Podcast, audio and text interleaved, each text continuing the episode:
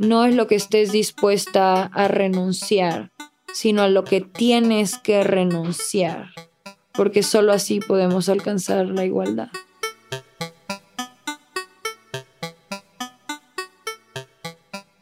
¿Qué podemos hacer una vez que reconocemos nuestro privilegio? Hablar de eso, visibilizarlo, leer, educarnos al respecto. Para eso encontramos las dos espadas del privilegio, porque si lo hacemos con curiosidad, nos educamos, hacemos preguntas, escuchamos, tenemos sentido del humor, la neta es que se hace mucho más fácil. Privilegio. Estamos hablando de privilegio, de cómo es que participamos en opresiones que no estamos viendo y que es muy fácil descartar porque justamente no las vivimos y no las vemos. Por ejemplo, cuando hablo con amigas mías que están empezando en temas de feminismo, me ha sido fácil descartar cuando hacen comentarios de clase, como, ay, bueno, es que esas gatas tal. Y entonces me di cuenta que lo podía dejar pasar porque no era algo que me afectara a mí. Como puedo dejar pasar el chiste racista de mi tío en una fiesta. También me di cuenta que cuando yo intercedía por alguien más, entonces a mí no me tocaba tan duro como a la persona a la que iba destinado.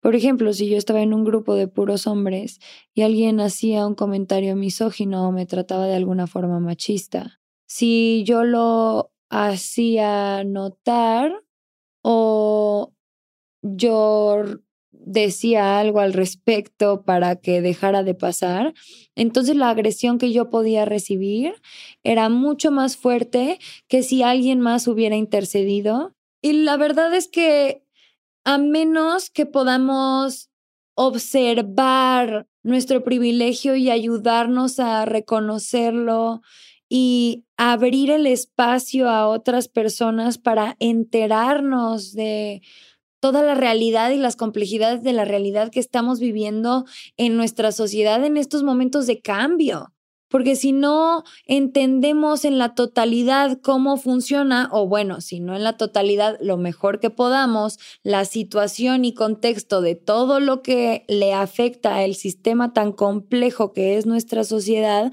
no vamos a poder hacer nada por mejorarlo, no podemos cambiar algo que no estamos viendo o no estamos reconociendo.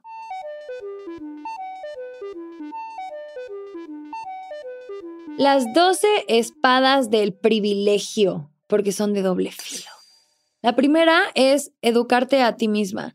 No puede corresponderle al grupo que ya está viviendo la violencia por tu ignorancia e indiferencia, como para que además le cargues la mano de que te eduque al respecto.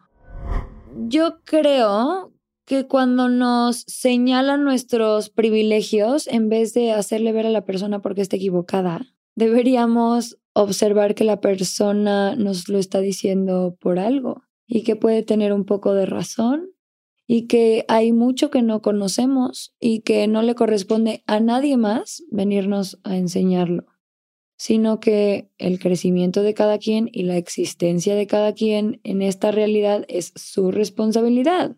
Privilege.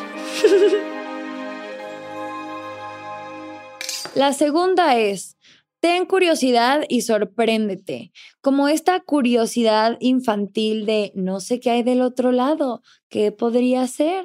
Como que tenemos esta idea de que a la hora que llegamos a la adultez ya lo tenemos que saber todo y ya todo está fijo y ya nada va a cambiar. Pero la neta es que no es cierto, seguimos aprendiendo y seguimos creciendo todo el tiempo y la humanidad sigue descubriendo cosas y para descubrir cosas también tenemos que aceptar en que la hemos cagado, porque si no aceptas en que la has cagado no puedes mejorar y tiene que ser un valor aceptar cagarla. Como la curiosidad compasiva, que también es un ejercicio de coaching súper bonito. En vez de rechazar algo que estás sintiendo en el cuerpo, lo abordas con curiosidad compasiva, como de, mm, ¿quién eres tú? ¿De dónde saliste? ¿Por qué te sientes así? Y también funciona con la incomodidad, porque te sientes incómodo, te da miedo, te estás enojando, te estás poniendo a la defensiva y entonces puedes darte cinco minutos y explorar, mmm, ¿por qué me siento así? ¿Qué me está resonando? ¿Qué no me está gustando de eso que me están diciendo? Y a lo mejor podría haber verdad en eso. ¿Cómo sería si sí? Porque a lo mejor la otra persona también puede tener razón.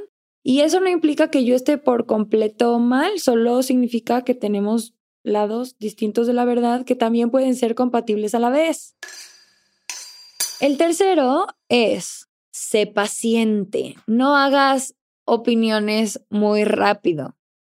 Cuando tenemos un primer pensamiento que nos llega a la cabeza, casi siempre es lo que nos enseñaron y además vivimos en una cultura que nos enseña a no cuestionar las cosas. Y si pienso lo que sea y me voy con ese pensamiento, a lo mejor es un prejuicio que mi contexto me ha programado. ¿Por qué me estoy cerrando tanto a algo que solo me es desconocido? Y como me es desconocido, no me estoy abriendo la posibilidad de que podría ser eso sin un juicio. Pero si soy paciente y dejo que las cosas fluyan y no me hago opiniones muy rápido al respecto de lo que esté pasando, puedo ser mucho más abierta. El cuarto es, haz relaciones. Somos mamíferos. Hay que aceptarlo. Somos de la especie humana que corresponde al reino animal y necesitamos que nos da el sol en la piel y necesitamos respirar aire y necesitamos contacto físico y necesitamos una tribu porque no somos seres solitarios, sino que somos una comunidad. De hecho, el ser social es porque no podemos vivir en solitario, sino que requerimos de un grupo para estar mejor. Y formar las relaciones que no sean jerárquicas, sino con curiosidad, la otra persona, ¿quién eres tú? ¿Cómo te puedo ayudar? ¿Cómo nos podemos beneficiar mutuamente de nuestra compañía y aprender una de otra? Y así crecemos mutuamente y las relaciones nos benefician a todas las personas. Cinco, ten sentido del humor. La vida está muy cabrón así, ¿no? ¿Verdad? Muy, muy. Y aparte, si no tomamos las cosas a la ligera, o sea, no te lo tomes muy en serio, porque la vida solo es en presente y todo va pasando y así no te abrumas cuando la cagas, porque puedes aprender de eso y seguir adelante y te puedes reír de las cagadas y decir las cosas sin la confrontación directa. Y el sentido del humor es una gran herramienta que yo tengo que desarrollar más porque la neta sí soy muy confrontacional. ¿Sí? Gracias por recordármelo. Seis, haz preguntas y escucha. A mí la neta me encanta cuando en Twitter en vez de decirme, ay, pero tú eres ecofeminista radical, ya con eso dijiste todo, ya no quiero hablar contigo, que por cierto es una falacia domine, chequen las falacias. Para hacer preguntas hay gente que en Twitter sí se acerca diciendo, oye, ¿cómo que ecofeminista radical? No lo digo por bronca o por pelearme contigo, solo neta quiero saber. Como no lo sabemos todo, lo mejor que podemos hacer es hacer preguntas que la neta a la gente le gusta hablar. A la gente le gusta hablar si le preguntamos las cosas, pero hay que saber preguntar también. Y podemos preguntar cosas hasta como, ¿qué entendiste de lo que te dije? Y ahorrarnos un chingo de problemas. Siete, di no lo entiendo todavía. Que no lo sepas o que no lo entiendas todavía, no tiene nada de malo, somos seres humanos y nadie es todopoderoso y ya podemos abandonar la idea de que Dios nos hizo a su imagen y semejanza, por favor, por favor, por favor, porque estamos aprendiendo todo el tiempo.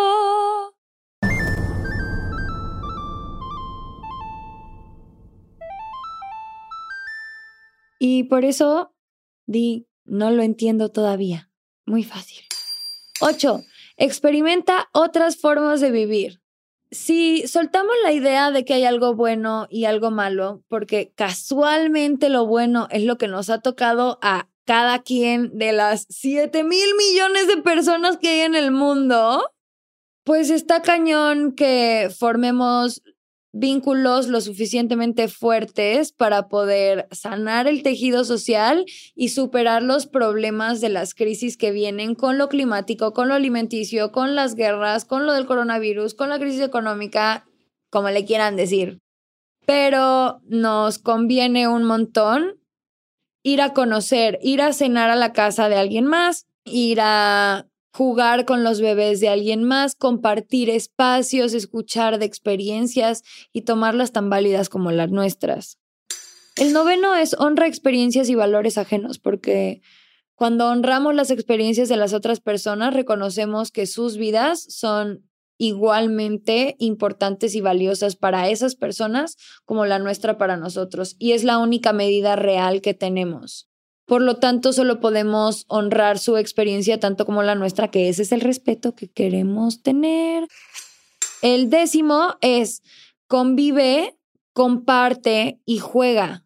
Para conocerlas podemos convivir, compartir, jugar, estar con personas distintas a nosotros, ir a experimentar qué es estar ahí, de verdad escuchar, cocinar juntas, experimentar con humildad y para eso es el 11, que es asumir que no sabemos todo, que la otra persona tiene un valor y una experiencia que nadie más tiene y que podemos aprender algo único de cada persona de formas que ni siquiera nos imaginamos.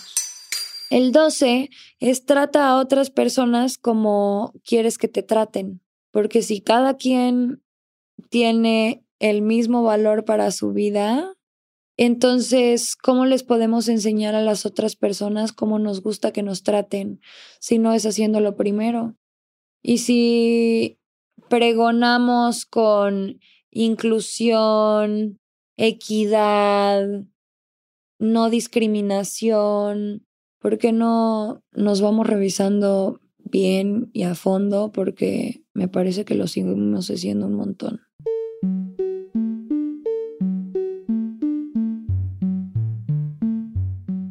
Claro que esto del privilegio, como estamos con esta identidad construida de siempre ser la figura del héroe en todo y de ser una persona buena, entra en conflicto a la hora que escuchamos que podemos estar fregando a otras personas y lastimando a otras personas, deberías reaccionar así porque así reaccionaría yo.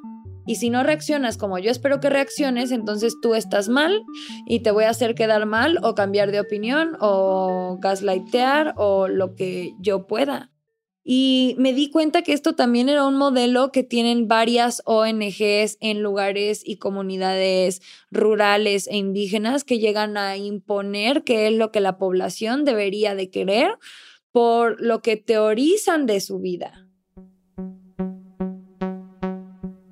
Este es un tema del que no se habla tanto como se debería, aunque se está tocando cada vez más.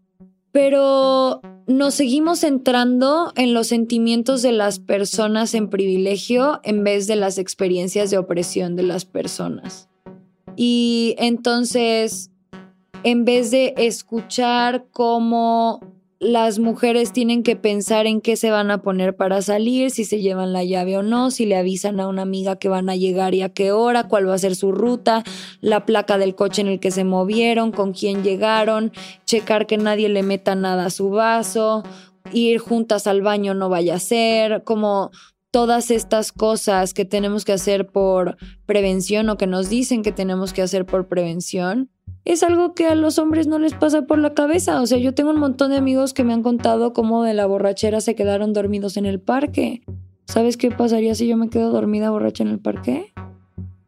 Yo no tengo el privilegio de dormir en un parque. No tengo el privilegio de estar borracha en un antro de forma segura sola. O en la calle. Y creo que esto es algo que está pasando, por ejemplo, con las con la postura del feminismo abolicionista, entre comillas, porque quiere abolir el trabajo sexual sin que ninguna de ellas sea trabajadora sexual, Pero estas morras, por su moral todavía patriarcal y colonizadora, quieren designar cómo las mujeres deberían vivir su vida y qué pueden hacer y qué no pueden hacer. Y sigue siendo el mismo discurso patriarcal.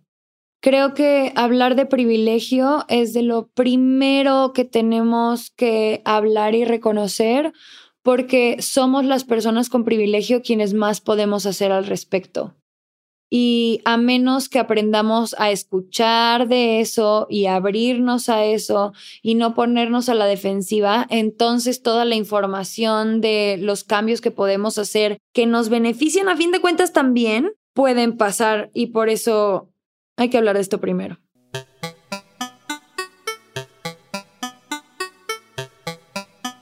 Son capas y capas y capas y capas que probablemente nunca terminemos de quitarnos, pero al mismo tiempo es muy bonito porque podemos ver todas las posibilidades de si esto fue impuesto y si esto está causando tanta miseria, ahora que lo conocemos y ahora que colaboramos y ahora que somos más personas contribuyendo a la sabiduría colectiva y al bienestar de todas las personas, con la experiencia e inclusión intencional, entonces vamos a poder encontrar muchas mejores soluciones en mucho menor tiempo.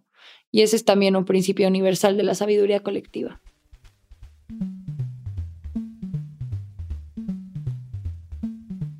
¿Y por qué yo?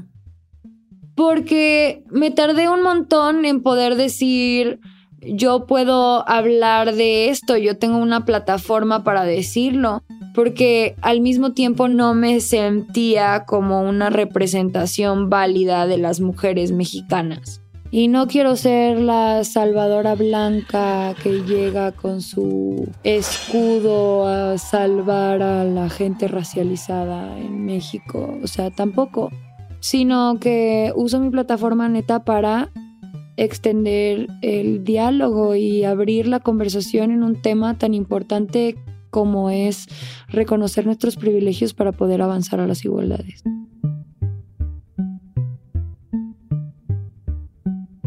¿Y por qué yo? Porque yo tengo el privilegio de hacerlo. Gracias por escuchar Entre tus piernas. Este podcast es producido por Nodalab en colaboración con Caldero. Historia y guion original por María Andrea Araujo y Sofía Benedicto. Edición y musicalización por Jorge González. Diseño sonoro por Nayeli Chu. El arte es de Talia M. Si quieres apoyarnos, suscríbete a nuestro Patreon en entretuspiernas.com.